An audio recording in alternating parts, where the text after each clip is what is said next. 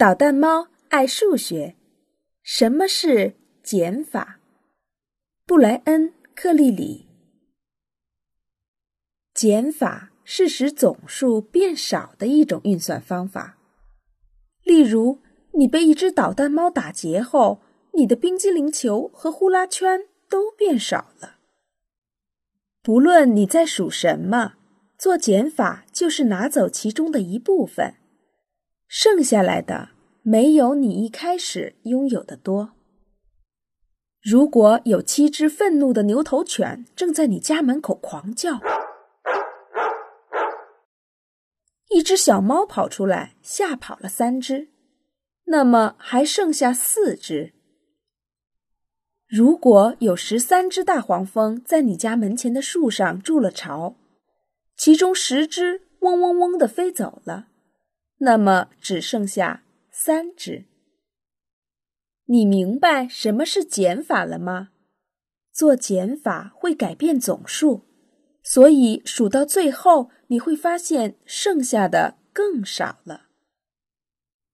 减去的意思是从整体中拿走一部分。例如，你抓起一个保龄球，投向十个球瓶，第一次你击倒了八个球瓶，那么还有两个立着，因为十减八等于二。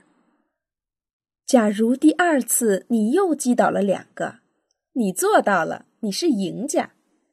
现在所有球瓶都被击倒了，因为二减二等于零。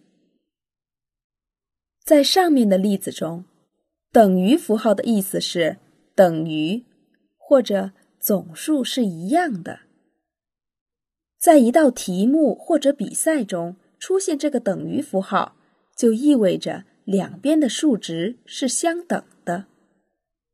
假设你正在参加踢足球的比赛，你有三次暂停的机会，你不小心踢掉了鞋子。你的教练叫了一次暂停。开始时你有三次机会，后来减去了一次，这样在比赛结束之前你还剩下两次机会。如果捣蛋猫珍妮有十二个毛绒玩具，她给了 Lisa 两个，又给了 Mary 五个，那么剩下的玩具数量该这样计算。一开始有十二个，拿走两个，十二减二等于十，再减去给 Mary 的五个，十减五等于五，所以珍妮还剩下五个。东西减少后，我们可能会伤心，也可能会开心。具体取决于减少的东西是好的还是坏的。例如，因为下雪而上课日减少，看牙的次数减少，医生治疗你受伤的手腕时疼痛感越来越轻，这些都会让人开心。更少的蔬菜，更少的家务活儿，更少的作业和没那么多的呼噜声，看。这些数字越来越小，正在向零走去。